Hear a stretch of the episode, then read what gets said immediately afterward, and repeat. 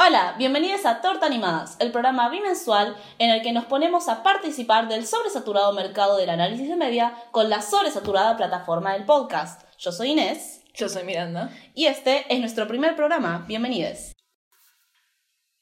Una introducción rápida. Yo soy Inés.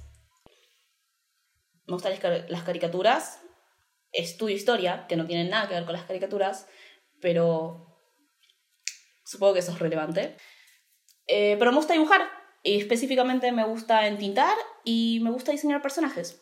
Yo estudio historia, historia del arte, eh, entonces soy la que mm, tiene más como el fondo de lo que tiene que ver la animación como parte del cine. Igual, cine no es mi especialidad, solo... Discriminamos a la gente de cine también. Sí, que quede claro. Eh, va a ser muy gracioso que tengas que editar esto después. Sí, pero eso lo voy a dejar. Voy a ser un poco como eh, la defensora de, no los estudiantes de cine porque no merecen derechos, pero sí considerar eh, la animación no solo como entretenimiento, sino el aspecto artístico, un aspecto más cine. Em, claro, el punto de esto no es solamente ponernos a comentar nomás sobre una caricatura, sí se va a hacer una introducción, sí se va a comentar aspectos un poco técnicos, datos curiosos, pero también se busca debatir a veces desde un poco un punto más teórico.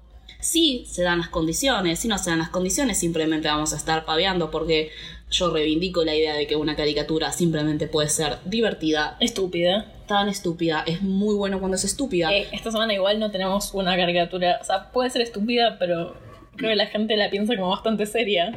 Sí. Eh, la caricatura que vamos a estar hablando en este capítulo es eh, Bojack Horseman bastante probable que todos la conozcan. Bastante probable que todos ustedes sepan también que terminó el 31 de enero. Justamente por eso elegimos que sea nuestro primer episodio, ya que debe estar fresco dentro del el debate. Y bueno, a continuación voy a tirar los datos. Bojack Horseman es una serie animada creada por Rafael Bob Waxberg. Waxberg.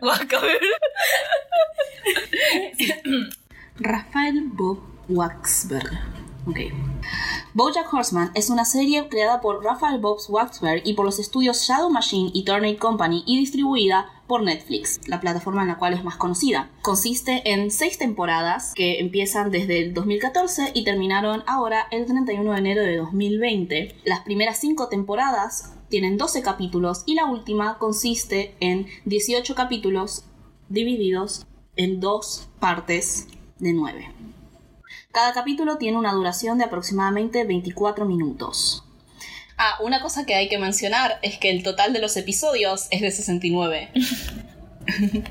Eso solo había que mencionarlo. Muy bien, tenemos una diversa cantidad de cosas para hablar de Bojack. Es una caricatura. ¡Está sirviendo mal el tereré! ¿Eso va a quedar? Sí. Tenemos un montón de cosas para hablar sobre Bojack porque se volvió una de las caricaturas más populares, se podría decir, entre el público adulto.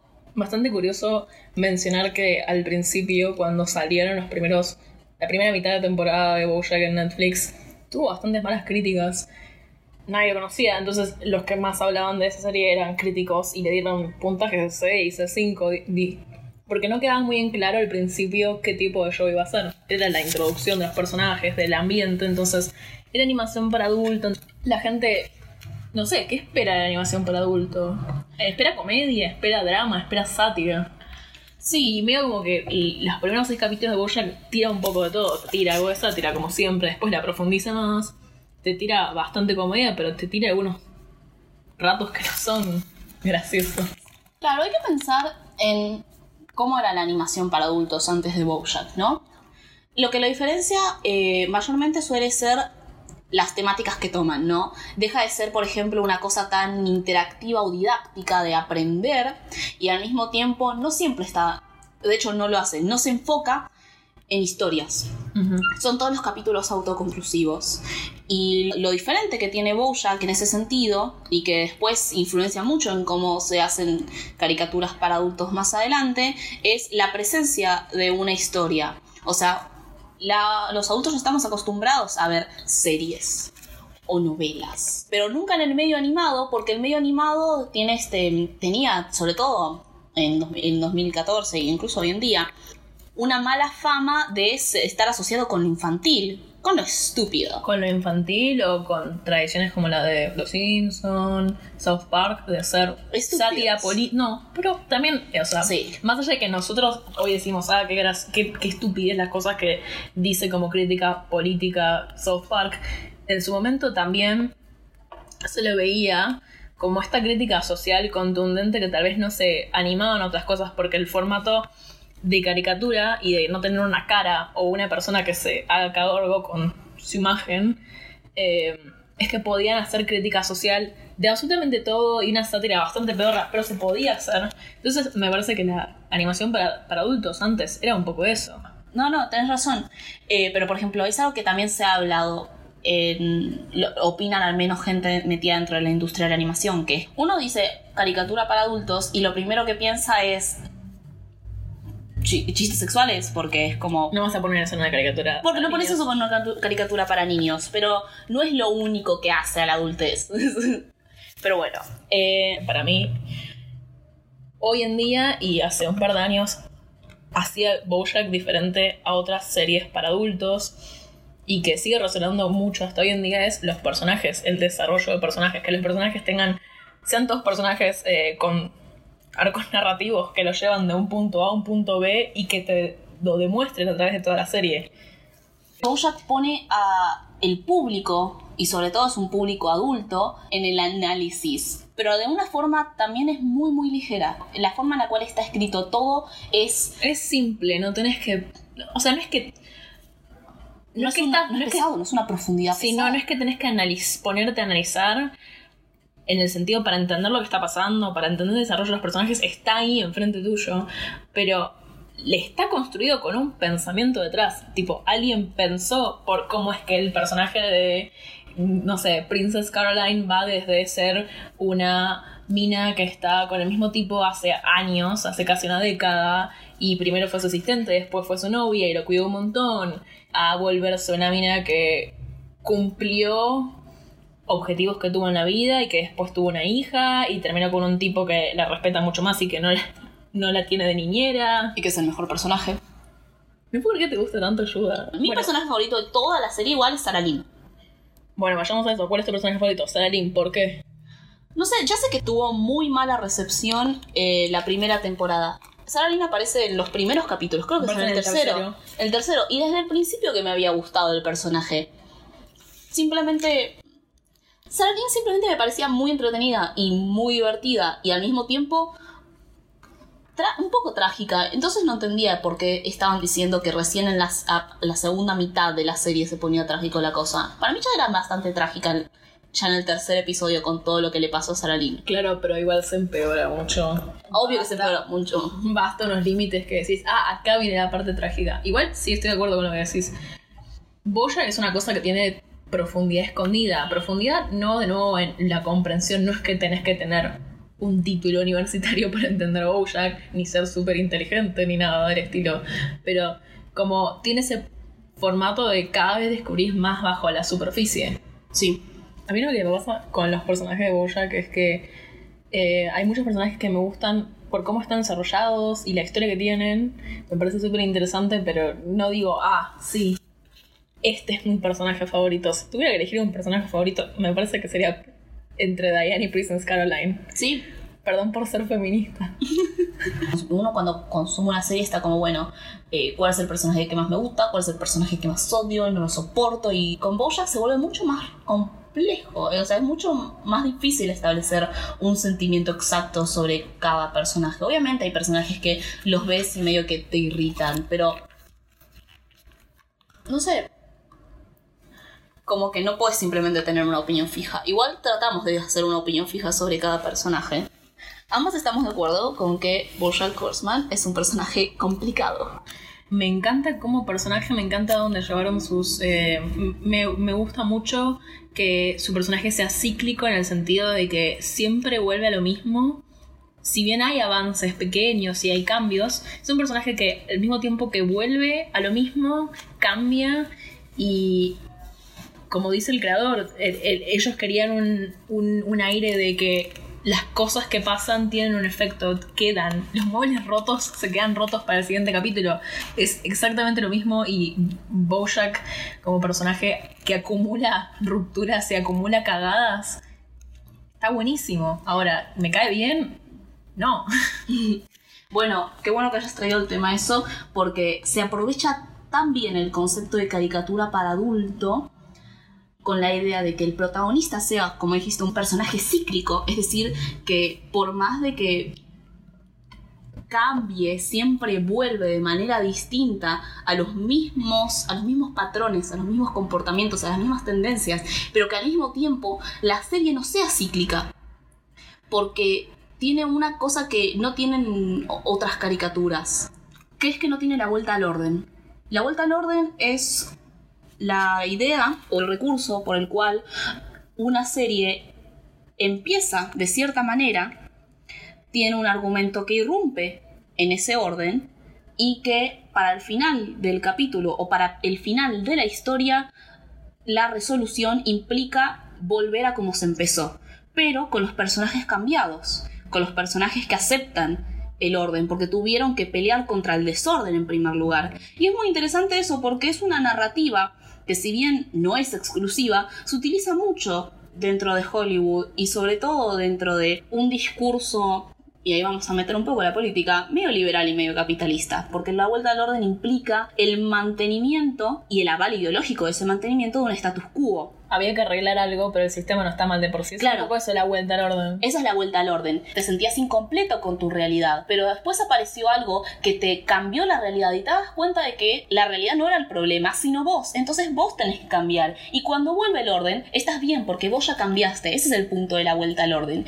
Y eso es algo que no está en la realidad material de Bojack, pero está en el personaje de Bojack. Bojack es su vuelta al orden y esa vuelta al orden nunca lo satisface porque la realidad no vuelve. La realidad no es una vuelta al orden, hay impactos en las actitudes que tiene. Sí, al mismo tiempo es como muy realista con su vida privada, su vida personal, sus interacciones con otros seres humanos se ven manchados por las cosas que él hace, por sus comportamientos. Pero, sin embargo, el hecho de que al final de la serie, spoilers, eh, termina en la cárcel Bojack, pero un año y por una cosa que no queda medio en claro y que muchas veces pasa que se manda una cagada a Bojack, pero para el público no está mal, tipo, tiene un rato en el cual es mal visto, pero después vuelve a ser una estrella querida. Eso es bastante realista, cómo funcionan las cosas en Hollywood y en general, y cómo funcionan los ciclos de noticias, que algo es relevante en un momento y después todos nos olvidamos. Eso también es cíclico y es realista y está en la serie. Tener los mismos comportamientos tal vez, pero la gente ya se da cuenta que es su modus operandi, que no va a cambiar, o que va a cambiar, pero no es la forma en la cual se tienen que seguir relacionando con gente.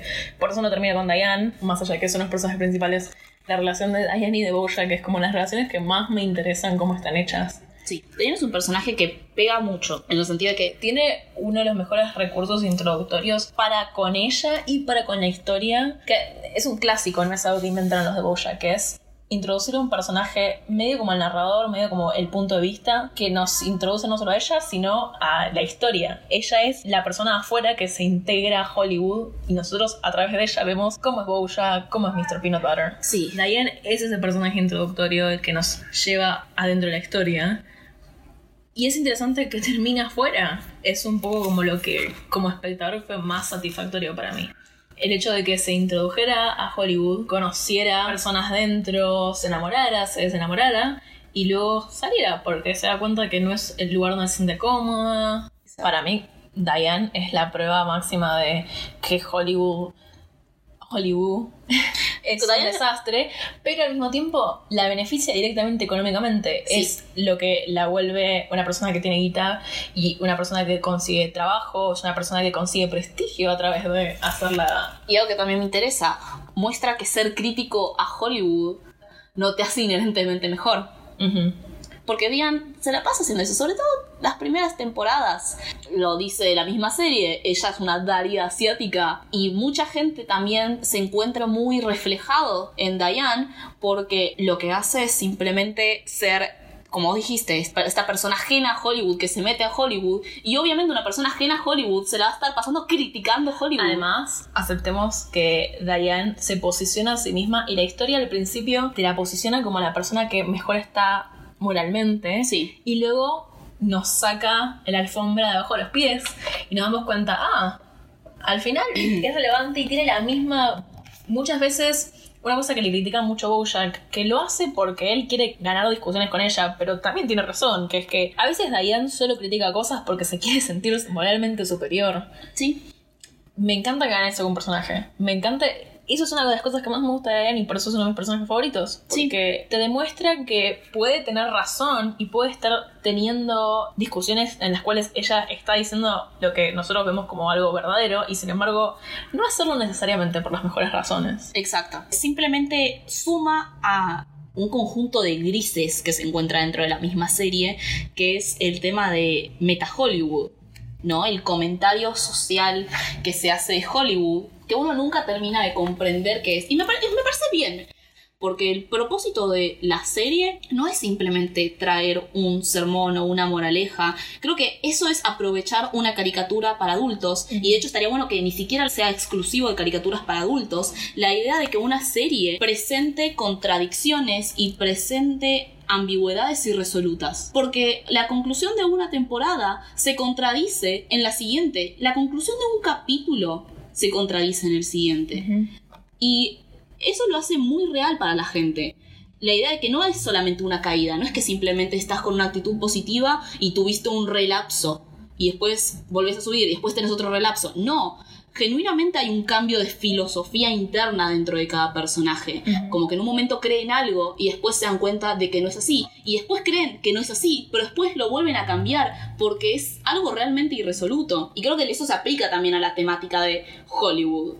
¿En qué sentido? Porque yo Meta Hollywood de hecho le veo bastante puntual y una crítica bastante precisa. Sí, el tema es pensar el Meta Hollywood desde una idea de que esto sigue siendo una producción hecha por Netflix, que es una de las plataformas Es un poco Hollywood hablando sobre Hollywood. Claro, y burlarse de sí mismo no es siempre una crítica. El espectador lo toma como una crítica porque no es parte de ese mundo. Pero hay que entender que también es una decisión ejecutiva. Incluso si no es a propósito, si simplemente es como burlémonos de nosotros, la producción de un Meta Hollywood no es lo mismo que una recepción del Meta Hollywood. ¿Y qué sería Meta Hollywood? Meta Hollywood es un resultado de la producción haciendo referencia, sátira o burla o crítica hacia el mismo sistema hollywoodense de producción. El tema de Meta Hollywood, a mí me gusta hablar mucho de meta. Meta cosas. Meta cosas. Meta Hollywood es algo inherente dentro de Bojack porque el punto de Bojack Horseman es que es una ex barra actual estrella del proceso productivo de Hollywood. Es un actor. Desde, desde el vamos, las dinámicas de poder de Bojack son los temas más importantes. Sí, El episodio de la sindicalización. El episodio de los sindicatos. o sea, sabes que me había olvidado de que existía ese capítulo, pero me encantó cómo salió. Igual, e- es extraño el capítulo, porque los protagonistas de Bojack, que son todos actores o gente que es cercana a actores, eh, por ejemplo, Princess Caroline, que es eh, representante, están, sus intereses son literalmente en contra de los de los sindicalistas. Sí. Entonces, tomar una, un mini subplot que agrede directamente a los protagonistas es una decisión medio Bizarra. bizarra. Es muy bizarro tener ese episodio en cuenta. Para mí es un error pensar eh, inmediatamente que la idea de que porque sea de una compañía y sobre todo una compañía multinacional como es Netflix, todo lo que se produzca es inherentemente malo y capitalista y procapitalismo. Como también me parece una basura pensar que es algo revolucionario.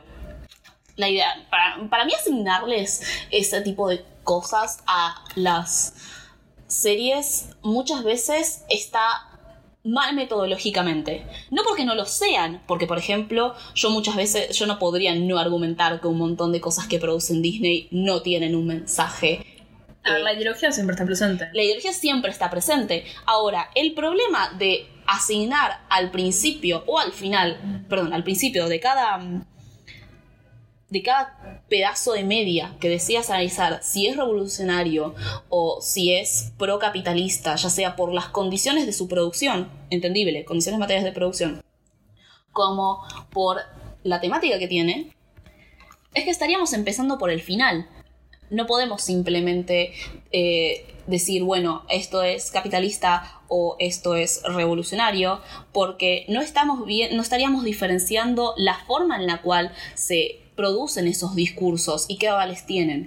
Si bien eh, Boya generalmente em, tiene opiniones de centro izquierda, ponerle hablar sobre sindicatos de una forma positiva en la media estadounidense no es una cosa que históricamente esté bien vista. Generalmente la media estadounidense en general ve mal a los sindicatos y pero es un capítulo que es autoconclusivo en sí y como que la historia se, cierra no se vuelve a eso en realidad exacto y como el tema fue solucionado un poco de hecho el final es es extraño que tomen em, para un capítulo el tema de los sindicatos y después al final y, lo desarrollen y sea un tema que se habla en el show y después en el mismo capítulo se resuelva, bueno, listo, el sindicato de asistentes llegó a un acuerdo con eh, los representantes y llegaron a un acuerdo de mierda. Es un acuerdo de mierda.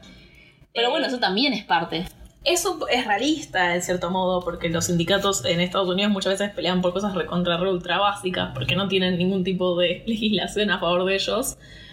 Pero al mismo tiempo es extraño, es, es extraño ese capítulo. Es extraño teniendo, sobre todo teniendo en cuenta el contexto de que hace de que quien sabe, sabe que está haciendo referencia a la misma sindicalización de la crew de Bojack Horseman. Eso lo hace aún más complejo.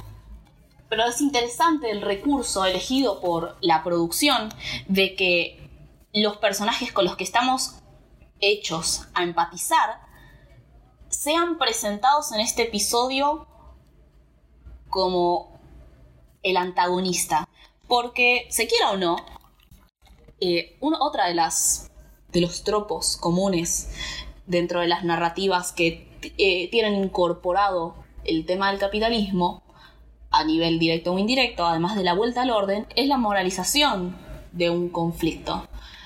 Eh, el punto de moralizar un conflicto es la idea de sacarlo de sus condiciones materiales y hacerlo ver como una pelea de voluntad buena y voluntad mala. Quieren ser bueno, quieren ser malo. Claro, no es que simplemente son intereses contradictorios y reconciliables.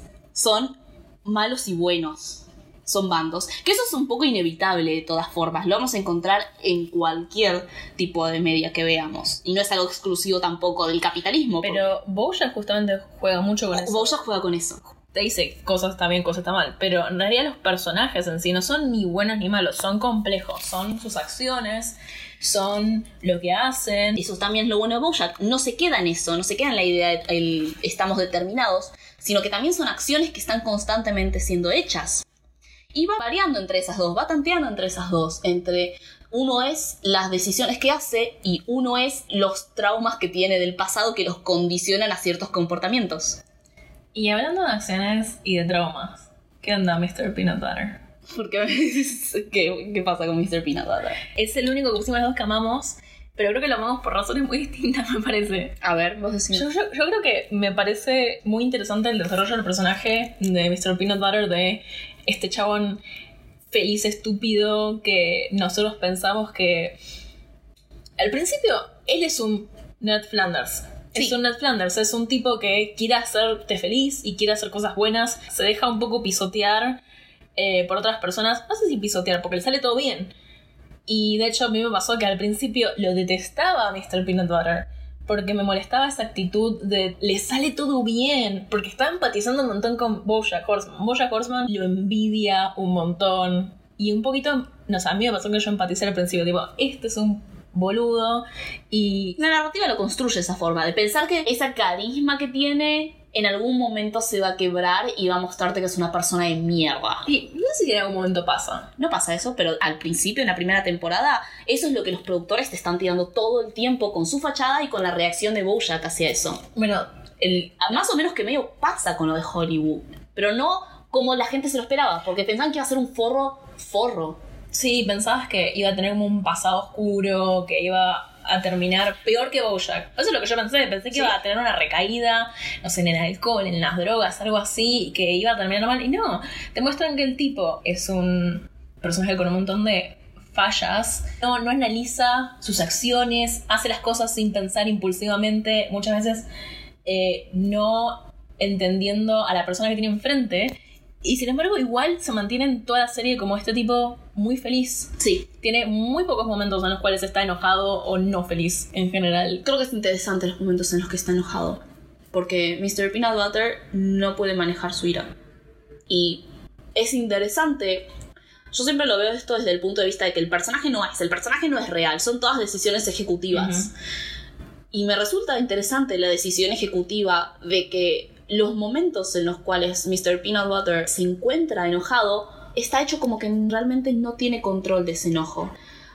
Porque es diferente a también cómo manejan la incomprensión de su propia tristeza. Me gustó mucho el episodio con todas sus exparejas.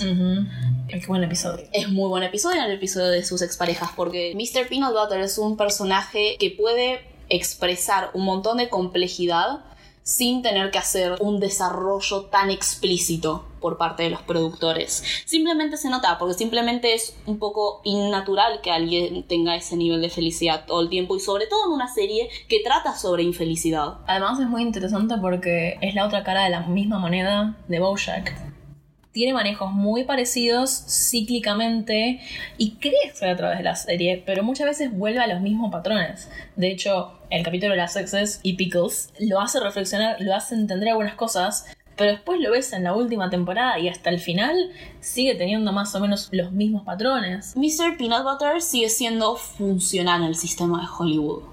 Es como que Bojack, cuando Bojack entra dentro de una caída suya, todos los proyectos que tiene se van a la mierda. No son funcionales a su objetivo de fama, a su objetivo de riqueza. Lo peor que hace Mr. Peanut Butter es gastar un montón de plata en un montón de cosas estúpidas, pero nunca al punto en el que, por ejemplo, entra en la quiebra. Y cuando tiene que grabar, está grabando. De hecho, estuvo toda la última temporada grabando Birthday Dad. Entonces, es interesante pensar cómo los problemas de relaciones se ponen paralelos entre Bojack y Mr. Peanut Butter, pero los resultados son distintos en base a la funcionalidad que tengan dentro del sistema en el que están insertados. A Mr. Peanut Butter no le puede salir nada mal. Mr. Peanut Butter obedece a la sociedad en la que pertenece. Mr. Peanut Butter vive en una sociedad. Mr. Peanut Butter vive en una sociedad. Mr. Peanut Butter obedece a una sociedad. Exacto. Mr. Peanut Butter obedece a una sociedad, mientras que Bojack Horseman es el que vive en la sociedad. ¿Sabes quién no obedece a la sociedad? ¿Quién? Herb Casas. Sí, ícono, ídolo. Oh, amo Herb Casas. Una cosa que me parece muy interesante y que sigue de nuevo con la misma línea base de pensamiento por la cual está armada toda Bojack Horseman es que Herb aparece en muy pocos capítulos, vivo, aparece en algunos capítulos pero las olas que producen la serie son enormes. Sí. Hasta el, último, hasta el anteúltimo capítulo aparece la influencia de Herb como personaje en el sueño previo a casi morirse de Bojack. Es medio la prueba que tiene que pasar Bojack para ser una buena persona, entre muchas comillas, que falla. Y podría decirse que es como el primer momento en el cual Bojack se deja corromper por Hollywood porque hay momentos previos, por ejemplo, el del alcohol, pero realmente que haya dejado que su mejor amigo sea despedido porque la cadena de televisión le pidió que renunciara por ser gay públicamente, es uno de los primeros momentos en los cuales decís, ah, Bojack está siendo corrompido por el sistema de Hollywood. Me encanta, me encanta que este personaje que aparece dos segundos tenga tanta influencia. Realmente se pensó lo que Bojack le hizo a Herb, cómo eso iba a afectar a Bojack en el futuro. Sí, no mencionamos por ahora ni a eh, Hollyhock, ni a Beatrice, ni a Todd. No mencionamos a Todd, que es bastante relevante. Creo que indica bastante nosotras que hayamos tardado tanto en mencionar a Todd, porque es un personaje que a mí me ha gustado un montón. En la primera temporada me encantó. Eh, quiero aclarar igual que la remontó bastante para mí en la última temporada, pero porque yo aprecio cosas diferentes del personaje. Claro, ¿ves? A ver, ¿qué aprecias de todo? o sea, Generalmente no quiero sonar intelectual, pero yo veo Bojack por los personajes y por su desarrollo. Y las primeras temporadas muestran a Todd como el personaje de Comic Relief. Sí. Es el personaje que tiene muchas veces los chistes o visuales o físicos. La mitad de las... No, no, no, no me fijé, pero la mitad de la serie seguro tiene a Todd haciendo alguna cosa con su cuerpo y ruidos tipo punk, boing, boing, boing. Sí. Es un personaje muy de Comic Relief que usualmente me gustan esos personajes, pero teniendo en cuenta lo que es el resto de la serie, a mí me aburrió un montón. Y en las última, últimas dos temporadas empieza a haber como un desarrollo real del personaje. Me parece un desarrollo aburrido, sí, porque dentro de todo es el personaje que menos me interesa. Pero al menos se empezó a desarrollar en las últimas temporadas, creo, para mí. Claro. Eso es lo que a mí no me gustó.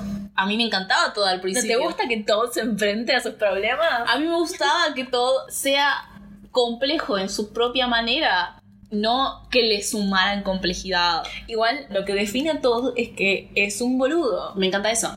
Y me gusta, pero en comparación al resto de los personajes, para mí se queda corto.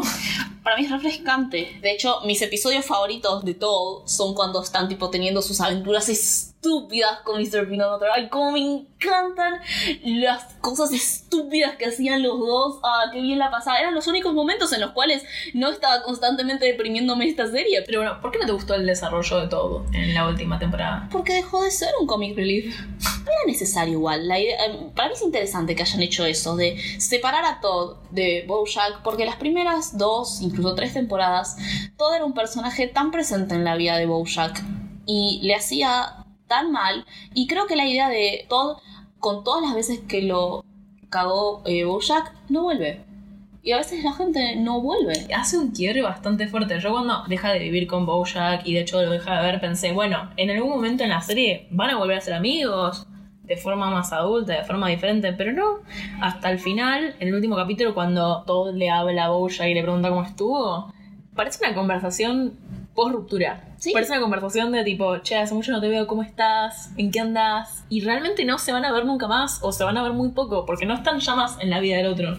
Y me parece una muy buena decisión. Por otro lado, eso hace que para mí todo lo que tenga que ver con todo esté tan distanciado de toda la historia. E- Era un poco como que Cuando estaba con Mr. Peanut Butter y hacían sus estupideces juntos, al menos tipo Todd seguía integrado en la historia, pero ahora Es que eh, él y Diane son los que, entre comillas, no pertenecen a ese mundo. sí. Y se integran a la historia como un otro, pero después se integran porque todo vive con Bojack y porque Diane primero trabaja para Bojack y empieza a salir con Mr. Peanut Butter. Pero al final los dos se terminan un poco apartando de Hollywood. Soy yo, todos se terminan apartando un poco de Hollywood. Sí. Hollyhock también, tenemos que hablar de Hollyhock. Mm. Una transición muy mantecosa. Muy buen personaje Hollyhock. Hollyhock, bueno, tengo que empezar diciendo esto. No me gustó cómo terminaron el personaje de Hollyhock ¿Por qué? porque creo que yo me esperaba una confrontación. Esa era mi expectativa y el hecho de que le manda una carta y se va de su vida y nunca sabemos qué dice la carta. Eso me gusta igual, que no sepamos qué dice la carta. Sí. Pero no era la corta de la historia. No sé. Lo que pasó con su personaje al final fue como una introducción de personajes. Cuando vos introducís a un personaje, no es realista, porque vos tenés que mostrar ciertas actitudes al espectador y el espectador tiene que tener una cierta vibra. Entonces tenés que romper un poco con ese realismo. Y lo mismo sucede cuando vas a cortar un personaje. Cuando vas a cortar un personaje hay ciertas pautas en la representación mediática que se siguen. Y optaron por no hacer eso y hacerlo lo más realista posible, lo cual es un recurso muy interesante. Pero Para mí es narrativamente insatisfactorio. Es que eso iba a decir. Entonces es natural que resulte insatisfactorio. Pero definitivamente yo veo la relación de Hollyhock y pienso, esto es muy real. Y es muy similar a cuando Herb Casas le dijo, no te perdono. Está bien que lo compares, porque un poco es eso. Boya quiere que Hollyhock siga en su vida porque él la necesita a ella, pero ella no necesita a él. No. Pero bueno, ya que estábamos hablando de Hollyhock, la backstory de Hollyhock me resulta bastante interesante. Y cuando digo la backstory de Hollyhock, no me refiero a la backstory de Hollyhock, me refiero al nacimiento de Hollyhock. Sí, creo que estamos de acuerdo con uno de los mejores capítulos es eh, Time's Arrow, Sí. que es el, uno de los capítulos de la cuarta temporada, que muestran la historia de Beatrice, la mamá de Bojack. Y está bueno porque no es solamente eso, sino también toda la etapa previa de Beatriz. Está buena la idea de hacer grises rompiendo binarismos. ¿Qué significa esto? Bojack no tiene un solo espejo. Tiene un espejo con Mr. Peanut Butter, pero tiene un espejo con Diane, pero tiene un espejo con Hollyhock y tiene un espejo con Beatrice. Y lo que hace ese episodio es hacer a Beatrice la perspectiva del trauma de la infancia. Es el trauma de la infancia del trauma de la infancia. Yo creo que expresa muy bien tres de las cosas que mejor hace Bojack: desarrollar personajes, jugar con el tiempo y cómo afecta el tiempo, y jugar con los ciclos también. Sí. O sea, al revelar la historia de abuso y de tragedias que vivió Beatriz, vemos que Bojack viene de un hogar en el cual sufrió abuso, pero que a su vez su, digamos, abusadora, su madre, también viene de un hogar de abuso, viene de un lugar de tragedias. Y en ningún momento nada justifica nada. Ni Bojack es justificado por sus acciones, Beatrice no justifica sus acciones, son cosas que simplemente pasan. Pero expresa muy bien ese ciclo sin fin de repetimos las cosas y repetimos las cosas y repetimos las cosas, incluso sabiendo que están mal. Sí. Los escritores toman el concepto de la hiperracionalidad o incluso la ansiedad en Bojack Horseman Ahora vamos a hablar de ansiedad igual. Sí, de los personajes, porque sus cabezas, su monólogo interno, es lo mismo que, que cualquier conversación en la serie. En ningún momento podés detectar cuál es el verdadero propósito y en ningún momento podés determinar un interés. Vos podés darte cuenta cuando una serie te quiere empujar para un lado para que después caigas en la conclusión opuesta. Acá terminás en la nada Nisman. Creo que, por ejemplo, hizo, eso hizo que sea más impactante ese episodio bajo el agua. Que es, eh, por si no sabían, uno de los mejores capítulos, no solo dicho por mí, sino por un montón de críticos de los 2010 de animación. Utilizar la animación para contar una historia, que es al final del día lo, lo que hace que el medio de animación se diferencie de otros medios. Porque también está ese concepto, el Bojack Horseman puede funcionar como una serie con personas reales no animadas. Más allá de los gags. Pero los gags son lo suficientemente importantes. ¿O Por no? eso. O sea, depende, depende de si los valoras lo suficiente como para hacer la carne del, del programa. Sí. O sea, podrías hacer un Bojack Horseman con personas. Creo que perdería cierto de su encanto y también me parece que la animación se usa como recurso. ¿Está Creo que pierde el ¿Está justificado que sea animado? Sí, pero de todas formas. Bueno, eso también está, tipo, el recurso de utilizar animales para hacer chistes o referencias que hagan un foco en lo que puede ser tipo una otredad eh, étnica racial sin necesariamente hacerlo ofensivo. En ese sentido, el uso de animales sirve un montón. A el mundo acuático que revela ese capítulo bajo el agua es un otro, es, es una adaptación del mundo en la superficie, pero distinta. En un momento se confronta culturalmente Bojack con lo que es el mundo acuático y eso es una forma de hablar de una otra edad sin directamente traer realidades a la animación. Y eso es muy útil porque evita un mensaje de odio. y tu mensaje de odio, eh, los saca de muchísimos aprietos a los... Me- ahora no puedo dejar de pensar en cómo termina ese episodio, que termina con la directora, eh, Kelsey. con Kelsey, diciéndole a Bojack que pudo haber prendido el botón para hablar todo este tiempo, y putea. Me parece una genialidad para cerrar el episodio, que es mudo. Sí, hay algo que me encanta de Bojack, de... Tiene. Lo que me encanta de Bojack es que tiene muchísimos tipos de humor, que es algo que justamente la animación en general suele ser más accesible. Cuando ves un show de... Una, una serie con personas sin animación, no es que siempre es así, pero generalmente tienen un tipo de humor dedicado a esa Sí. Y, y esta animación en particular, sea, Bojack y otros tipos de animación también pueden hacer gags visuales. Sí. Como que accede a un montón de tipos de humor que tal vez si no fuera animado no podría. Claro. Lo cierto es que la mayoría de las caricaturas suelen tener como alrededor de 60 episodios. Y uno puede elegir lo que quiera con esos 60 episodios. Y el hecho de que Bojack haga esta cosa, que es una elección que a mí me parece muy interesante, que no es solamente Bojack eh, una serie que hace eso, que es dedicar ciertos capítulos que son diferentes para resaltar eh, el soporte, diferentes soportes que componen la serie en general de manera individual, tipo le pone un foco a un soporte y la hace mucho más interesante y mucho más rica. Entonces, por ejemplo, vamos a tener el capítulo de eh, el agua, tipo el, mundo subacuático, donde lo que se va a resaltar va a ser eh, la narración visual. Pero sigue siendo una narración, en el sentido de que a partir de los sucesos, sin eh, un diálogo, se comunica la historia. Pero después vamos a tener el episodio de Free Churro, que es solamente un diálogo solamente eh, el desarrollo a partir del diálogo. Y después vamos a tener unos episodios que a mí me encantan, que son los episodios en los cuales experimentan con la animación. Claro, porque además, si vas con esa animación, digámoslo, bastante básica, funcional a la historia, de los personajes se mueven y hablan, eh, y hay algunos chistes visuales, pero en general la animación no es lo principal. No es lo principal mostrar lo que podemos hacer con las herramientas de animación, que tengas capítulos en los cuales se sobresaltan eh, modalidades distintas de animar, como que las hacen más especiales. No solo las hacen más especiales, te hace dar cuenta algo de la animación que ya está sucediendo en el, en el mundo de Bojack, que es la idea de que las animaciones diferentes a la animación corriente de Bojack se hacen para relatar diálogo interno. Claro, es una enunciación distinta.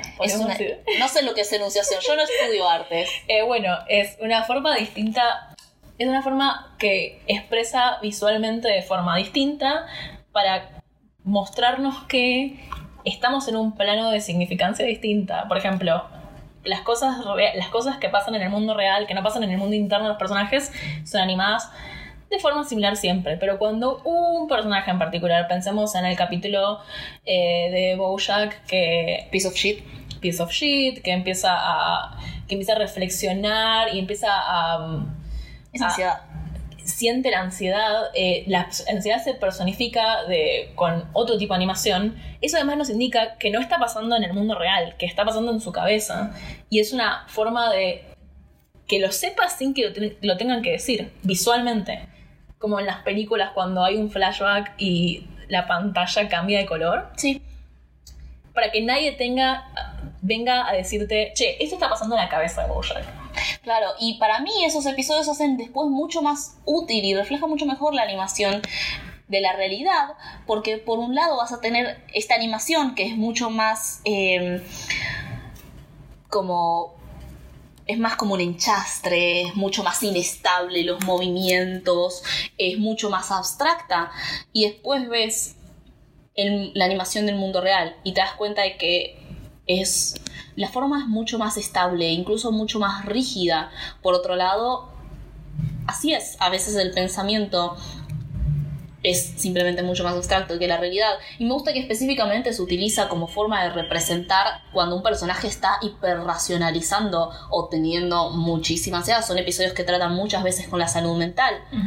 Y la salud mental como algo que para la persona que está enfrentándoselo se vuelve algo aislante. Tan aislante que te separa de lo que está sucediendo alrededor. Hasta los espectadores nos separamos de la realidad con el personaje. No podemos captar la realidad porque el personaje está tan metido en su vuelta en la cabeza de lo que le está pasando que se nos... Y de todas formas, el personaje es la realidad para el espectador. Claro, por eso, pero la realidad compartida con otros personajes se nos niega directamente. Claro, exacto.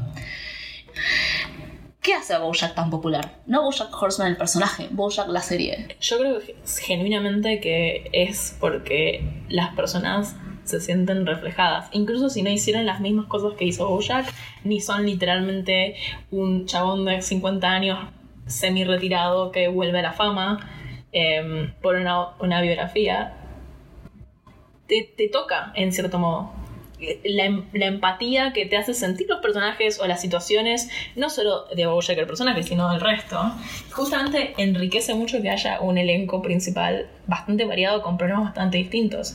Si a vos no te toca en absoluto la historia de todo, puedes sentirte, no sé si identificado, porque no es una identificación con el personaje, es che, esto que siente X personaje está siendo expresado de una forma fantástica y a mí me pasó lo mismo. El monólogo de Princess Caroline en el capítulo 7 de la primera temporada, o es el 8. Creo que 7. En el capítulo 7 de la primera temporada, en el cual Princess Caroline cae en entender que no debería estar con Bojack porque no le presta la debida atención, no cumple sus necesidades, ella lo está básicamente cuidando.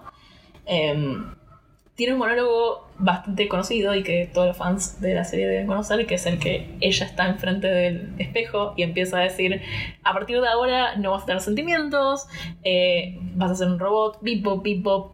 E- Ese, ese monólogo de forma cortada, que acabo de decir, no sé, yo lo vi y me sentí muy identificada, porque claramente no es que genuinamente piensa eso Princess Caroline, sino que es una forma de negar la realidad, que es que se siente bastante mal y se está dando cuenta que su relación está fallando, sino también es un- como un mecanismo de defensa. Sí. Y, no- y estoy segura que no es, esta no es la razón por la cual Bojack es tan popular. Pero Bojack no es una bajada de línea. No es una bajada de un mensaje. Es más como una exposición. Es una exposición. Es más como sentís que llegas a conocer los personajes y en cierto modo nunca hacen cosas que te sorprenden. Todo tiene su coherencia interna que funciona bastante bien en líneas generales. Reto a alguien a encontrar alguna parte de Bojack en la que no se siente identificado. Una en la que no haya llorado. Bueno, yo no lloré en ninguna parte de Bojack, creo. ¿Qué?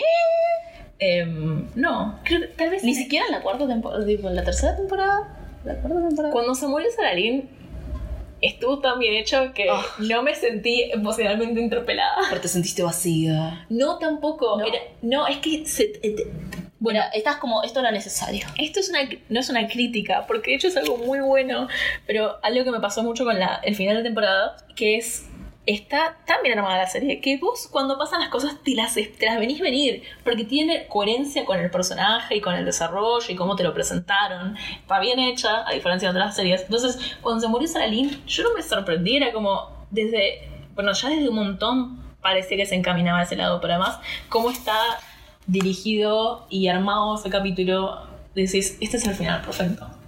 Sí. Sí. De hecho, eh, yo amo a es mi personaje favorito. Y la temporada 3 es definitivamente mi temporada favorita. Porque está tan. Y no solamente por, tipo, porque me haya pegado esto y lo otro, está tan bien hecha. Y eso es algo que tiene Bojack Horseman. Más allá de tipo. Todo. eh, que uno se identifique con los personajes, que se identifique con las temáticas, que sea complejo, que quieras tipo ser un traga y te quieras poner a analizar la moralidad ¿Cómo de? Bojack Horseman. Ay, quiero pretender que no es así. quiero pretender que somos cool. Estamos haciendo un podcast de animación. Creo que Esto, somos esto, esto es lo suficientemente profesional para vos. Bueno, pero bueno, eh, decías.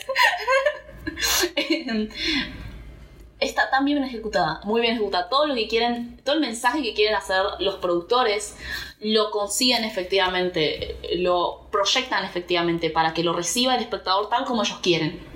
Sí. Hablando, o sea, vos dijiste que la temporada 3 es tu favorita. Sí. Ya, ya discutimos esto, pero pretendamos que es nuevo para el podcast.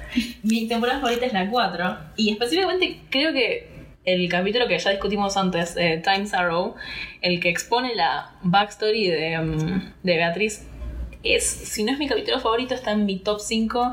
Y creo que es la razón por la cual la cuarta temporada es mi favorita. Es muy buen episodio. Es un poco igual. Esto demuestra igual que genuinamente, si bien no me identifico ni en pedo con el personaje de Bojack, es uno de mis personajes favoritos. Porque esta temporada lo. No es que lo justifica, porque la serie nunca lo justifica, pero le da cierto fondo y cierta. le da información al espectador para pensar, che, esta persona es más compleja que un tipo que. Él es un tipo que se emborracha y se manda cagadas pero le pasaron cosas y me parece que es algo complicado hacer hoy en día. Sí. Porque la gente puede caer en, che, esta serie está justificando a Bojack. Si bien claramente, si ves la serie, no, no la está justificando, está exponiendo. De nuevo, está exponiendo, no te está mandando a. Te está mandando un poco a. Mira, esto es lo que le pasó a Bojack, sentite mal. Pero en ningún momento dice, porque le pasaron estas cosas y porque viene de un ciclo de abuso, está bien que él haya hecho cosas terribles. Sí, y creo que antes de ponernos a hablar del final, una cosa que es bastante interesante para pensar es la serie donde pone la raíz de la angustia y el malestar de Bojack. que no es solo algo que, eh, digamos, está como palpitando toda la serie por dentro, sino literalmente Bojack lo, en varias ocasiones habla y hace introspección sobre qué es lo que hace que sea como es. A veces concluye que es la familia. El, no sé, en el capítulo de la sexta temporada en el cual em, habla con el terapeuta caballo. Sí. Hace una introspección interna que lo lleva a decir que su odio a los caballos es por sus problemas familiares. Sus problemas de imágenes vienen de que eh, sus padres nunca lo trataron bien. Eh, Bueno, también está la decisión ejecutiva de hacer que Bojack tenga unos padres de mierda. A ver, esto es una decisión productiva. Que Bojack tenga una infancia de mierda y que, el público lo sepa, porque hace episodios desde la primera temporada haciéndotelo saber. Hace, incluso en la cuarta, el episodio en el cual te enterás que hasta los padres tuvieron una infancia de mierda. Entonces, la familia se vuelve una, una raíz de la tristeza para la serie. La idea de heredar la herencia del trauma, ¿no? Y el aspecto cíclico de la herencia del trauma. Pero, por ejemplo, también toman otro aspecto, porque esto es lo bueno de la serie, no toma a Bojack como el producto de una sola cosa. También está Hollywood. El capitalismo, la sociedad. Eh, en el eh, los últimos capítulos de la temporada vemos como uno de los problemas que ya habíamos mencionado, tipo que Herb tiene un impacto tan grande que podemos ver como aún apareciendo poco, es raíz de un montón, de una cadena de malestares en Bojack porque tomó la decisión de hacer la serie sin él. Y nos enteramos de que todo eso fue porque una productora lo manipuló a él, haciéndole creer que era lo mejor. Y él decide culparla a ella. Y en parte la serie la culpa a ella. Por otro lado, hubo también episodios en los cuales el chiste, la punchline que cierra al capítulo es Bojack culpando a la sociedad para no tener que culparse a sí mismo. Entonces no podemos quedar- quedarnos ahí. creo que la serie tira, no como respuesta, pero sí como em, posibles respuestas múltiples que funcionan al mismo tiempo. Es un poco de culpa tiene la sociedad por ser tan cruel y tan hostil. Un poco, un poco, bastante culpa tienen los padres, la familia, la gente que te rodea por ser tan hostil, por exigirte tanto, por eh, abusar de vos. Pero tus decisiones y tus acciones son tuyas al final del día. Y la, pero la pregunta es la misma. ¿El malestar de Bojack viene de adentro o de afuera? Es. Los finales de Bojack Horseman deberían ser su propio capítulo, la verdad, porque son a veces muy contradictorios con el resto de la temporada. Sí. A veces son eh, muy distintos a lo que terminó siendo, por ejemplo, no el final, último capítulo, pero sí el, el clímax de, la cuatro- de la cuarta temporada es el capítulo de Beatriz. Y a diferencia de las otras tres temporadas que terminaron en el clímax pegándole a Bojack de una forma que era un grupo de personas señalando directamente a Bojack, en la cuarta temporada fue un clímax que decidió darle un respiro y decir, che, no todo lo que pasó en la vida de Bojack fue lo mejor.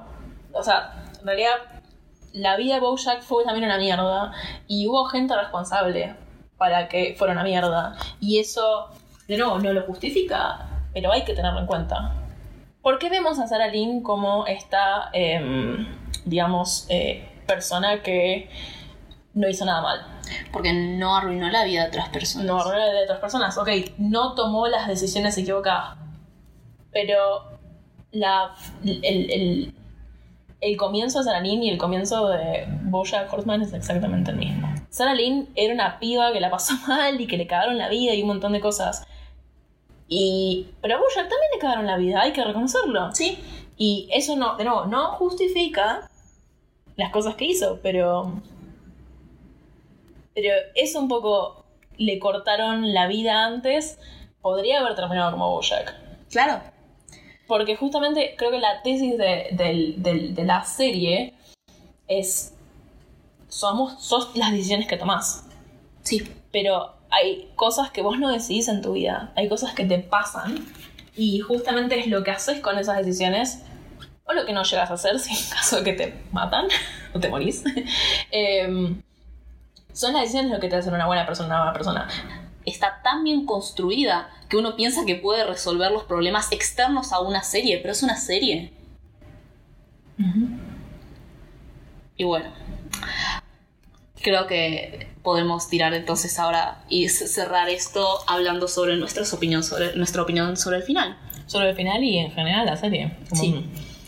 La verdad es que yo soy una persona que le tengo muy poca fe a los finales porque reconozco lo difícil que es hacer un buen final. Es muy complicado. Yo creo que eh, partiendo no es de tipo un que hay estándar alto, es Partiendo de que hay salvedades de finales muy, muy malos eh, recientemente eh, o siempre, la gente tiene expectativas muy altas de un final. Y sobre todo una serie larga y sobre todo una serie compleja con un montón tan de bien temas. hecha. Una serie tan bien hecha y sobre todo una serie que se basa principalmente en relaciones de personajes.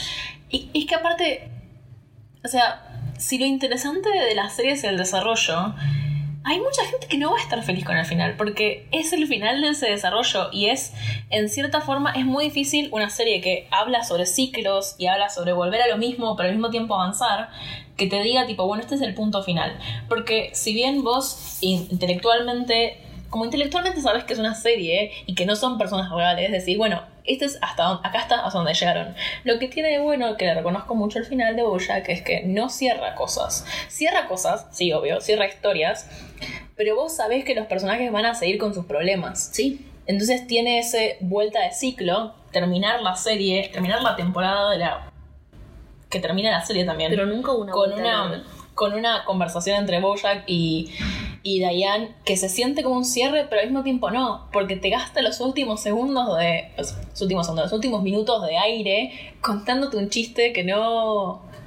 A mí me encantó ese detalle de la, fina- de la final. Es fascinante. Del final. Me, me- me encantó. Honestamente, yo sabía que iba a ser una cosa difícil. El final me fascinó, porque yo sabiendo lo difícil que es hacer un final, no se me ocurriría una mejor forma de cerrar la historia, de cerrar a los personajes y que sigan quedando abiertos sin que el espectador sienta la necesidad de, ah, esto debería continuar.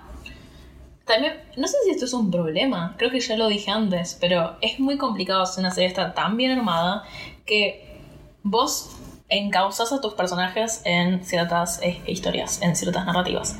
Eh, y si haces una cosa muy distinta para sorprender, tal vez arruines los personajes o la gente piense, che, esto no tiene coherencia con lo que vimos antes. Que Diane elija, en vez de volver a, a ayudar a Bojack, quedarse con su novio en Texas, eh, tiene todo el sentido del mundo con lo que estuvo avanzando el personaje de Diane. Igual que Mr. Peanut Butter estando solo. Son cosas que tal vez a una persona que está en la primera temporada le sorprendan, pero alguien que vio todo el desarrollo de la serie, no. Y no solamente es algo que suena real, es algo que suena justo. ¿Sabes qué me parece súper justo? Que Bojack esté en la cárcel. Me parece, y que tipo esté dando clases de teatro en la cárcel. Me parece que es algo que es como. Es raro porque no dicen nada del personaje y sin embargo alguien que vio la serie sabe que no hay otra mejor forma que explicar qué consecuencias tiene que tener Bojack. Yo pensé que quería que se muriera, pero porque en realidad tiene muchísimo más sentido que vaya a la cárcel, porque en cierta forma em, la muerte de Bojack tal vez no hubiera sido lo que creo que la serie quería encaminar, que es que pagara, no sé si pagara, pero Es impactante, tuviera pero consecuencias, Claro. tuviera consecuencias sus acciones, porque hasta ahora tuvo ciertas consecuencias a nivel personal, Sí. eh, a nivel financiero incluso, pero no a nivel, em, digamos, público masivo. Creo Claro. que tal vez lo único que no me gustó a la final em, fue un poco los tiempos. Creo que el, el, el, el, el, el time skip me Sí. confundió un poco, o no sé si estuvo como manejado raro visualmente, tal vez me descolocó un poco, pero el final, la fiesta final, de la, a partir de la fiesta de Yoda y de Princess Caroline, me, me, me puso muy contenta. Me pareció como un muy buen final. me dejó satisfecha. No, estaba bueno porque no era que te producía como. O sea, te producía senti- el sentimiento que te producía no era como felicidad, maravilla, tristeza, enojo. Era satisfacción. Era como. Está bien ejecutado. Y ese es Está el bien tema. armado, estuvo bien armado y llegó a sus conclusiones. Es como, a ver, es un poco. Te armaron finamente esta red. No una red, una cosa de dominós. Sí, Y cayó de caer. sí. Eh, planeábamos hacer, eh, después de, con cada caricatura, eh, elegir un personaje que diríamos que sería torta. Para darle honor a nuestro nombre. Pero ya hay una torta, Ya hay una torta, sí, Kelsey. que es muy buen personaje igual. O sea, me alegra que ella sea la torta. Sí, porque uno se, uno se pregunta con Bojack Horseman, ¿realmente queremos que haya tortas? Eh, o sea, por la forma en la cual, a ver, Bojack tiene, sigue un poco esta tradición de las caricaturas de adultos, de que es satirizar absolutamente todo, burlarse de todo, lo hace de mejor manera que otras cosas. Igual es curioso que se burlan de absolutamente todo em, en Bojack. De ser lesbiana, de que él si no se burlan tanto, creo que hacen algún chiste de que es vegetariana o alguna cosa así, tipo, el típico chiste de jaja es la lesbiana y en cierto modo que sea la cineasta independiente. Es un chiste que hasta las lesbianas hacen. Entonces, sí, o sea, no hay lesbianas, pero no estamos tristes al respecto. Exacto. Bueno, eso es todo por hoy. Muchas gracias por acompañarnos durante esta hora y esperamos que les haya gustado como para que nos vuelvan a acompañar en dos semanas. La caricatura que vamos a discutir será Tuca y Bertie, de Lisa Hannawalt. ¿Qué les pareció el programa? ¿Qué querrían escuchar de Tuca y Bertie? ¿Qué otras caricaturas nos sugieren para el programa? Mándenos sus comentarios y recomendaciones a nuestro Twitter o Instagram arroba tortaanimadas. O también pueden seguirnos en nuestros Instagrams personales arroba axolotorcitos, el mío, y arroba ine.don de Inés. Nos encantaría ir lo que tienen ustedes para decir. Hasta la próxima.